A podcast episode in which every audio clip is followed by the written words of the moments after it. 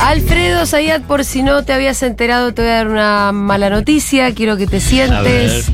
Se ver, murió ver, la reina de Inglaterra, Alfredo. Uh, murió la reina Isabel II. Bueno, eh, bueno, ya The Crown termina. termina digamos, The ya- Crown. Ya, sabemos el final. ya sabemos cómo termina. No porque la corona perdu- per- perdura, ¿eh? Escúchame, lo que sí sabemos, Alfredo, es que todo el mundo va, o sea, mucha gente se va a poner a ver The Crown. O sea que las acciones de la, de la, de la serie van a subir. Están en alzas. Sí, Sí. sí, sí, Em, puede ser, puede ser. Bueno, es loco que todavía existan monarquías en el planeta, ¿no? Es una cosa. Muy, eh, muy europea también. Así que, Claro, bueno, porque no es que no es que agarra eh, la reina o el rey y diga, vamos a invadir el continente No. africano, algo, no hay nada, digamos. Es una familia parasitaria de, de Sí, países. que gasta muchísima plata, pero increíblemente igual, creo que hay un consenso casi inquebrantable, o sea, no hay Tiene apoyo, Sí, tiene apoyo. y en- en- en- son países donde no, no hay un cuestionamiento a las figuras monárquicas. Igual cambia la imagen de la corona a lo largo de los años. Y por ejemplo, cerca de la muerte de Lady que se cumplen 25 años, Sí. estaba bastante más baja. Y en los últimos años, muchos dicen que a partir de The Crown, Sí. subió mucho la imagen de la reina. Bueno, The Crown es un soft power perfectamente hecho. Perfectamente hecho porque vos ves The Crown y parece una persona interesante, inteligente, que fue muy relevante en la historia de su país. La serie está buenísima. Eh, ¿Qué será de, de el príncipe Carlos? Y ahora a dejó de ser ahora. príncipe. Sí, salvo que abdique, que bueno. Entiendo que es rey. Pero finalmente va a ser rey. Sí. ¿Tiene- ¿Cuántos años tiene? ¿setenta y pico? Sí, sí, lo que pasa es que tuvo una madre muy longeva el chabón. El reinado, Carlos- el reinado más largo de la historia, ¿no fue? Sí. Claro, pero digamos, me parece que debe ser eh, el nombramiento de un rey, de la coronación, perdón, perdón, tengo que aprender el, sí. el lenguaje No monárquico. tenemos el léxico. Eh, de, de la per- una persona más vieja de todas. digamos, Tiene 70 y 73 pico de años. 73 Y años. ella, es rey- y ella es reina, era reina de hace 70. Desde adolescente casi. Claro. ¿Vos decís que no tienen que desarmar mucho la parte del velorio? No desarmen la No desarmen mucho porque te viene Qué enseguida. malo que sos, No, porque, no porque duran. No porque duran. velés, velés entre líneas, velés entre líneas. Bueno, escúchame, tenemos que hablar de lo Sí. relevante. Me van Ah, a sí, disculpar dale, los ingleses, los británicos que estén escuchando.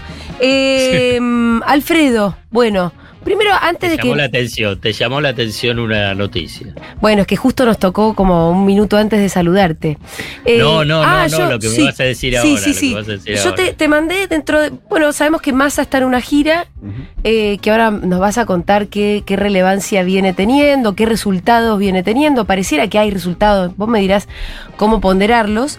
Pero hay una cosa que a mí me llamó la atención de todo lo que se estuvo publicando, que es la posibilidad de un acuerdo de cooperación tributaria con Estados Unidos y Argentina, que implicaría que, eh, entiendo yo, podamos cobrar algunos de los im- impuestos de la guita que Argentina, que está en Estados Unidos. Sí. Que podría llegar a ser un montón de guita. O sea, eh, no sé cuánto humo hay en eso, pero se hablaban de cifras que podrían llegar a cambiar la estructura tributaria de este país. Claro. A ver, vamos a dar De a algunas poco. precisiones. Dale. Vamos a dar algunas precisiones. Precisiones necesito. Primero, viste que los títulos, está claro que todos coinciden, es que buscan 100 mil millones de dólares en cuentas sin declarar. Sí, ¿Qué es lo que te llama la atención? que es un montón de guita. Claro, pero ¿cómo saben que son 100 mil millones? Claro. Bueno, pero Si no siempre. están de- pero si no están declaradas. Obvio que, claro, pero viste que siempre. Por ahí es de- más, por de ahí es alguna más. manera se hace un cálculo. Digamos, pero no, no, es muy difícil saber. Sí. Digamos, si son en Estados Unidos, específicamente en Estados Unidos, dicen que hay cuentas por 100 mil millones de dólares. Yo la verdad, no sé. La Claro. respuesta de la verdad es no sé. Sí. Puede ser muchos menos, puede ser mucho más. La verdad que no se sabe, digamos.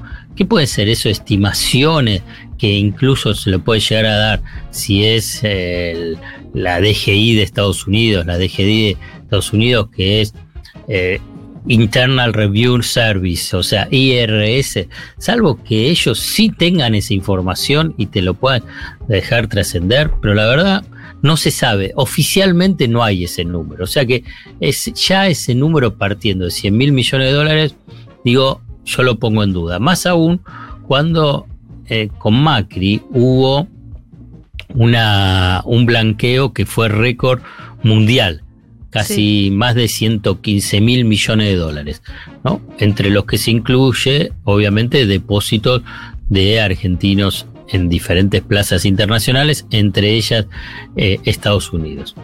Esto es a nivel del monto, digamos. Segundo, el acuerdo, eh, ya hay un acuerdo con la DGI, con el, organismo recaudador de Estados Unidos, con la FIP.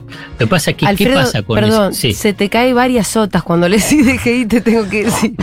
Salvo que sea algo diferente. Pero existe la DGI, ah, existe la DGI. ¿No es que la, DGI dejó de ser y ahora es la FIP? No, no, la ah. FIP reúne a la DGI y a la aduana. Ah, ok, ok, ok, ok. Te pido mil disculpas. Eh, Pero sí, tengo varias otras. No, te, quería, te quería preguntar por si yo me estaba confundiendo. Eh, o vos simplemente usabas un término viejo, pero no, yo me estaba confundiendo. No, no, es que, es que específicamente este, el IRS de Estados Unidos es la DGI, es de la recaudación de impuestos, no es que incluye la aduana. La Argentina, la FIP, incluye la DGI y la aduana. Por eso, bueno, podemos hacer el paralelo, si querés, la FIP y el IRS.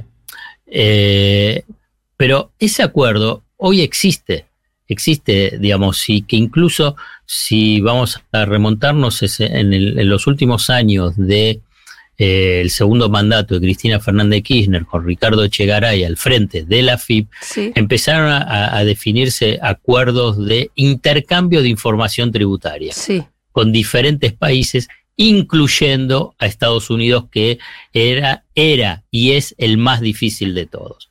Finalmente se llega a un acuerdo con Estados Unidos, pero, pero no es un intercambio de información tributaria automática sino que es eh, solamente por pedido. Claro. Digamos, por ejemplo, eh, la justicia o a través de la FIP, eh, la justicia por un requerimiento específico, digamos, de Jorge López o López. Entonces, entonces ahí dice, bueno, acá tenés esta información. Lo que está pidiendo Argentina ahora, Massa, es que sea automático, como existe con varios otros países europeos de la OCDE, que cada año te, mandan un paquete de información que dice, bueno, acá están todos los depósitos eh, de los argentinos. Entonces ahí la FIP hace un, cruzamiento de información, qué es lo que declaró ese tal López, qué es lo que viene de, del exterior de información de López, fundamentalmente de eh, Plaza Financiera Europa, y entonces ven, bueno, Estados Unidos no te da esa información. Solamente si un juez libra un exhorto. requerimientos específicos. Lo que se está buscando es que ellos eh, te den toda la información. Sería un avance sustancial, ¿eh? Sería muy importante.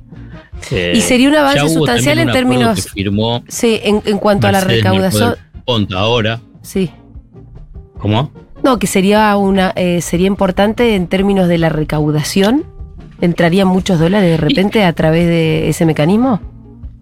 Sí, podría, digamos, punto uno, lo que hay es que se incrementa la base impositiva, porque vos lo que vas a tener va a ser más eh, sobre una, un capital mayor para cobrar impuestos. Esos dólares no sé si entrarían o no, pero sí se cobrarían más impuestos sobre esa, sobre esa base, base imponible. Eso está claro. Lo que sí firmó Mercedes Marco del Ponte es un acuerdo para eh, el control de eh, la planificación fiscal nociva, así se denominan los tributaristas, para las multinacionales de Estados Unidos que operan en Argentina. Ajá.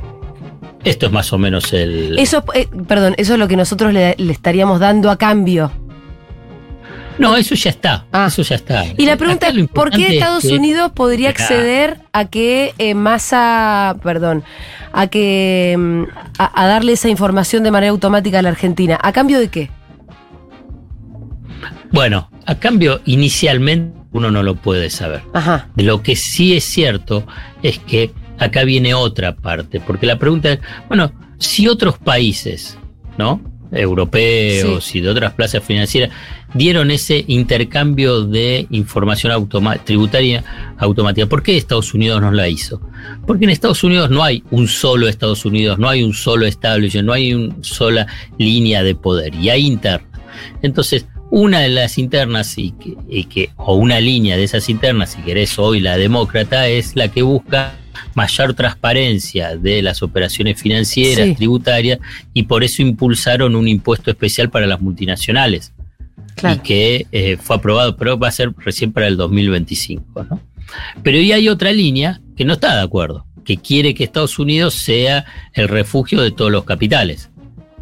Esto ya lo hablamos en su momento, ¿te acordás? Cuando hablábamos de, de, la filtración, las mega filtraciones financieras, de qué plazas financieras fueron. Sí, de Delaware y esos aguantaderos. Suiza. Claro, pero fue Suiza, no, Claro, lo que hablábamos era que las filtraciones siempre venían de determinados eh, paraísos, mal llamados paraísos o, cuevas financieras, pero nunca venían filtraciones de Estados Unidos.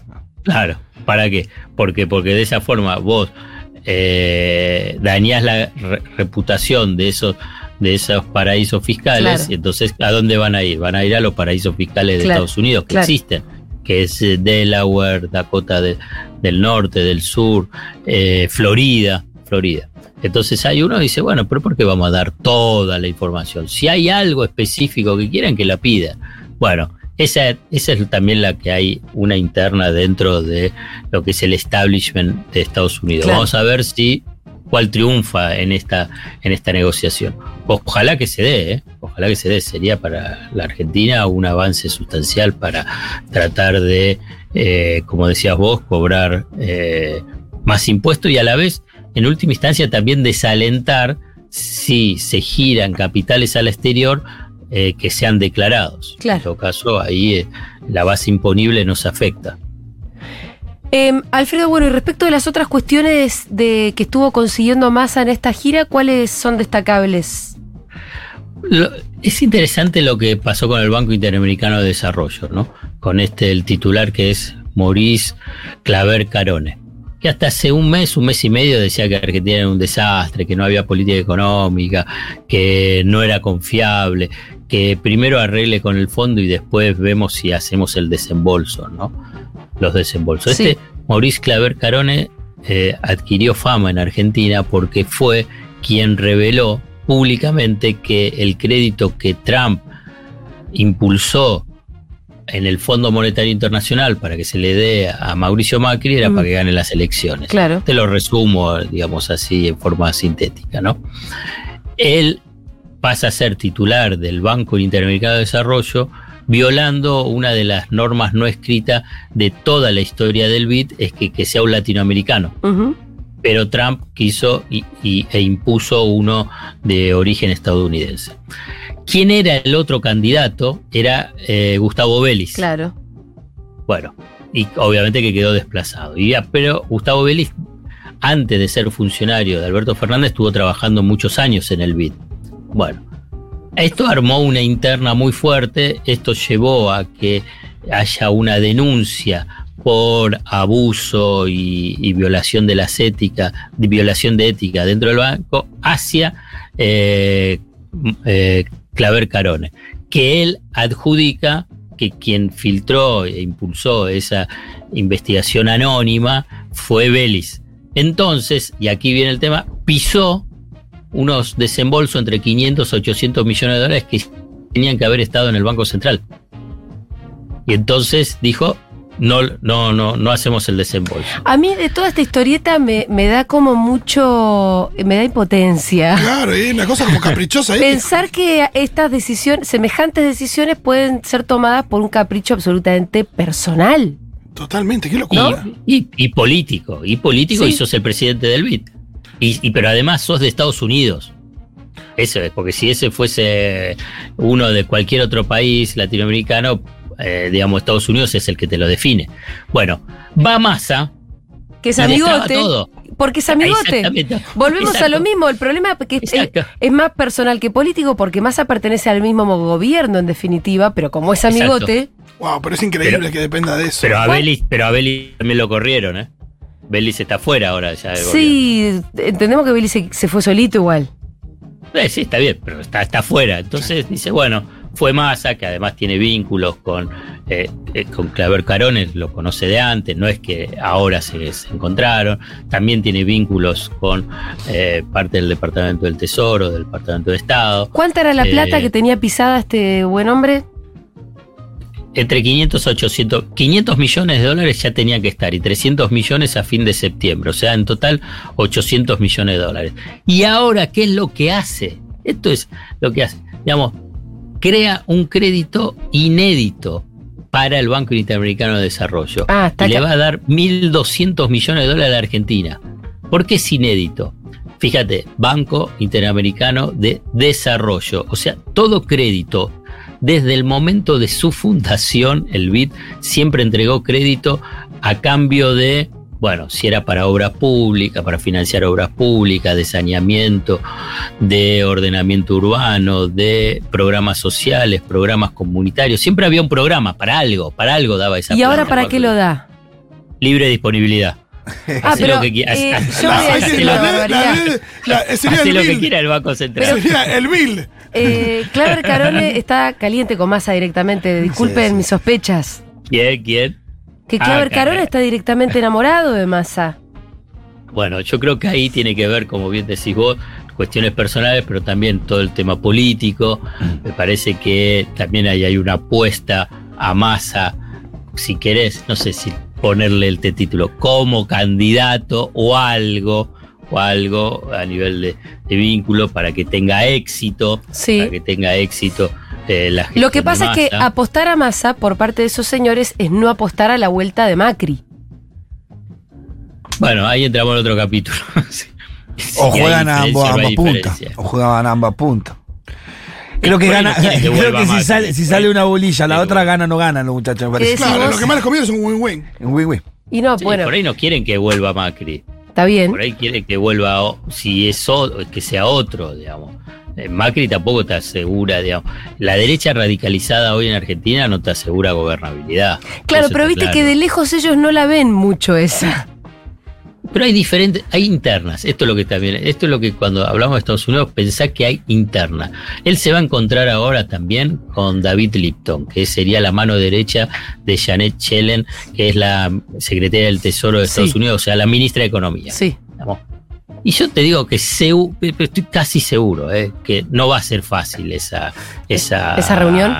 Esa reunión. Van a decir que, que van a seguir trabajando. Digamos, lo, lo oficial es, van a seguir trabajando, Estados Unidos apoya a la Argentina, eh, que siga el programa con el Fondo Monetario Internacional. Eso va a ser así. Ahora bien, David Lipton, a ver cómo lo puedo decir, digamos, eh, eh, está cansado de Argentina, para no decir otras cosas. Uy, qué Está panorama. No te Porque, enojes. no, Está- digamos, porque Lipton viene, él fue el número dos del Fondo Monetario Internacional cuando Christine Lagarde era la titular del Fondo Monetario Internacional y le dieron el crédito a la Argentina, a, a Mauricio Macri. Sí. Él estuvo, él se opuso en ese momento, Ah, bueno. pero, Pero. pero, como quien maneja el Fondo Monetario Internacional es Estados Unidos, desde el Departamento del Tesoro, y obviamente porque Trump también ahí lo decidió, bueno, tuvieron que a- eh, aprobarlo. Pero todo, digamos, Lipton lo que piensa es que cualquier cosa que se hace con Argentina lleva al fracaso. Digamos, eh, y que, y que es frustración. Bueno, mira, eh, este, este tipo, decir estoy cansado de vos a veces se traduce en hace lo que quieras. Mira, hace lo que quieras. Así decimos las mamás.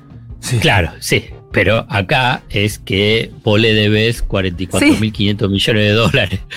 tu nena, tu nenita, no- Rita no te debe No, no, nada. no, no está en esa digo, situación. Lo que me queda de toda la charla, Alfredo, en gran medida, en serio, es como estos 44 mil millones o, o lo, o lo- o lo de ahora del BID y demás, al final no, no, no nombramos a, a 10 personas eh, en, en lo que va de la, de la charla y que tomaron decisiones por, por decenas de millones, ¿no? Sí, y cómo sí. afectaron Ah, esas sí. decisiones. Sí, totalmente. No, digamos, uno de los puntos que quería mencionar como cierre es que va a recibir 1.200 millones de dólares del BID, está buscando millones de dólares del Banco Mundial, que van a ser 900 millones seguros, más otros mil millones de dólares.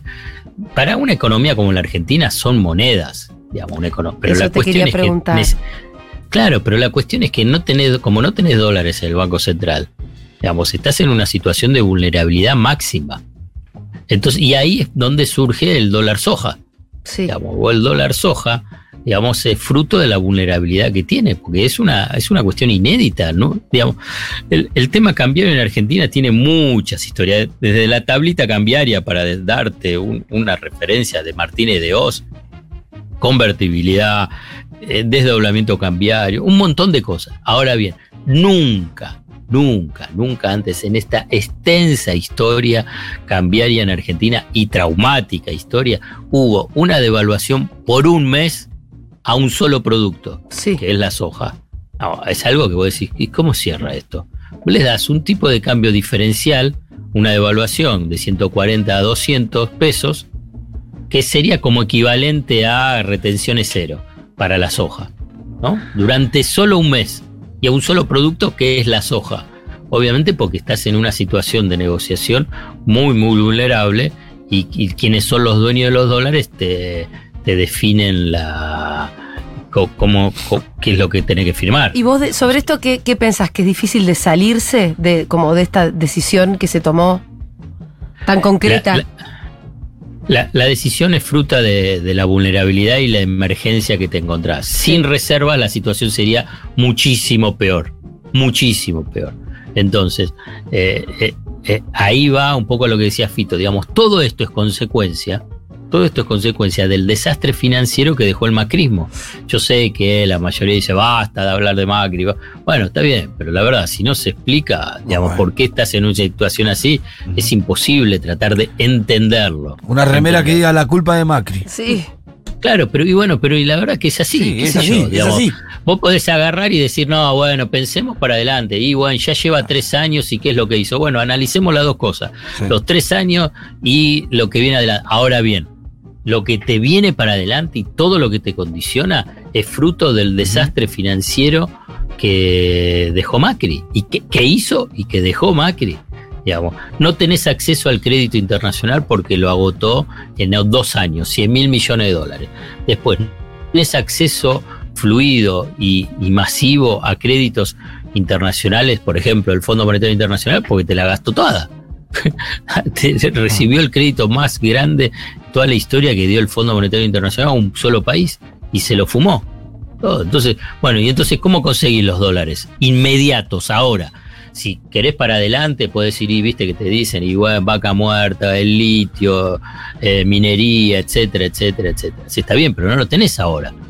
Vos lo necesitas ahora para generar por lo menos un escenario de mínima estabilidad cambiaria para empezar, pero para empezar, ¿eh? a atender las que son las verdaderas urgencias, que es bajar la tasa de inflación y mejorar el ingreso eh, de la población. Estamos hablando que todavía la inflación está en el 6%. Digamos. Entonces, Está bien esto de buscar dólares, es básico, es atender la emergencia, pero después tenés que atender la urgencia, digamos, de una inflación de, un piso del 6% mensual, es la verdad. Hay productos que. Mm, hoy, hoy había una nota, creo que en Infobae, que, que hay muchos productos que en este mes ya llegan al 100% de aumento en lo que va del año. Y claro, y sí, y sí, claro que sí. Y algunos más, sí, sí. Y hay insumos que subieron más del 100%. Entonces, bueno, Ahora bien, no podés atender las urgencias, estas urgencias, si vos primero no tenés dólares. Esto está claro. Eso para mí es eh, indudable. Ahora bien, superado una emergencia de cortísimo plazo, de cortísimo plazo, tema de los dólares, bueno, hay que empezar a ver qué pasa con los precios, ¿no? Alfredo, bueno, no charlamos, seguimos charlando el jueves que viene. Dale, bárbaro, un Te abrazo. mando un abracito grande. Chau, chau. Era Alfredo Zayat, acá en Seguro La Ivana.